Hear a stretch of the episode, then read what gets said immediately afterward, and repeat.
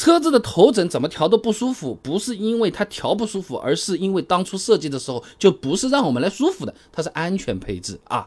其实和安全带一样的，不少朋友家里的长辈不想系安全带，就是因为系着不舒服嘛。但是就算不舒服，不是也要系上去的嘛？头枕也不是为了让我们靠起来爽才设计的，它真正的用处是减少碰撞过程中成员头部和颈部的相对运动，从而减少成员受伤的可能性。学名讲啊，叫做鞭打效应或者叫挥鞭效应。你想象一下，电影里面啊，经常就是这种特种兵，啊，挂了根绳子跑到一个士兵背后，抓着他的头，对着他的脖子一顿拧，哎，这个人就直接倒在地上，再也起不来了。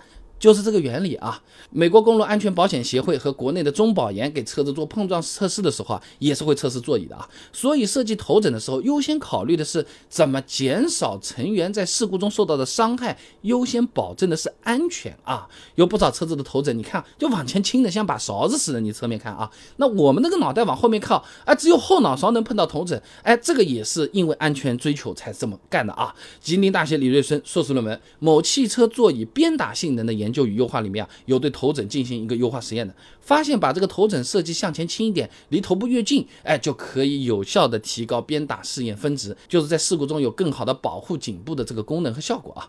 那虽然是为了安全妥协，但是大部分车子的头枕还是可以调一调的啊。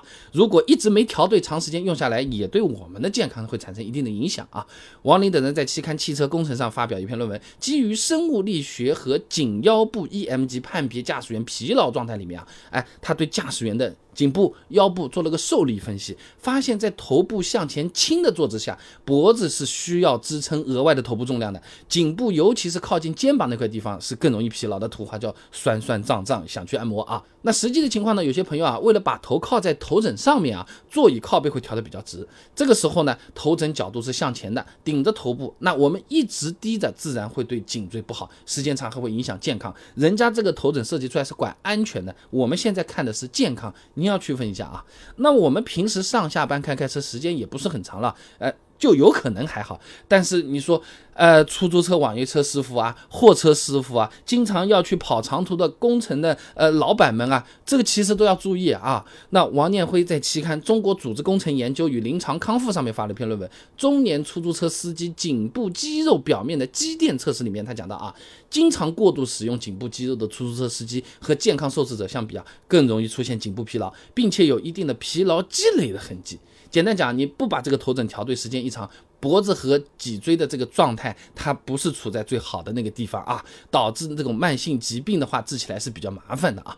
那怎么调？相对比较合理的办法呢，就是你的座椅适当的躺倒一点，什么，呃，五度啊，呃，三度啊，这种一点点啊，这样的话，我们的这个头啊就。不太会往前倾啊。那汪建在期刊《上海电机学院学报》上面发了一篇论文，《驾驶员坐姿疲劳与人机工程学设计分析》，上面有一个不同姿势对脊椎相对载荷的数据图，直立负荷，我们把它设成一百的话作为基准线啊，你坐弓背。啊，都会让身体承受超过一百的压力的。只有在仰卧的时候，负载会小于五十。即使是久坐，身体其实也会比其他几种情况轻松一点啊。那我们调整座椅靠背的角度，把座椅调的稍微躺下去一点呢？这个时候我们身体靠在座椅上，头呢是不会接触到头枕的，自然也不容易觉得顶着难受。你想象一下办公室里的那种椅子啊，人体是不是稍微往后倾一点会比较舒服一点的啊？头基本呢就是九十度垂直于地面的，这样呢可以适当减少脖子的压力，也不会太容易疲。而且腰部的负荷也会轻一点，算是一举两得啊。那么头枕不是有些高低能调的，这个位置呢，上下调整到头靠过去，这个接触点在我们后脑勺的那个中间偏上一点就可以了啊。那么正常开车的时候呢，我们不往后仰头的话，基本上也是碰不到这个头枕。那需要注意啊，有些个子比较高的朋友啊，把头枕放的比较低，垫在自己脖子上面了，哎，它叫头枕，不叫脖枕啊，哎，这个是很危险的做法啊。发生事故的时候，你那个头枕就变成特种兵来拧你脖。脖子了，不光是起不到保护作用，还增加伤害了。千万留心，头枕靠着头啊。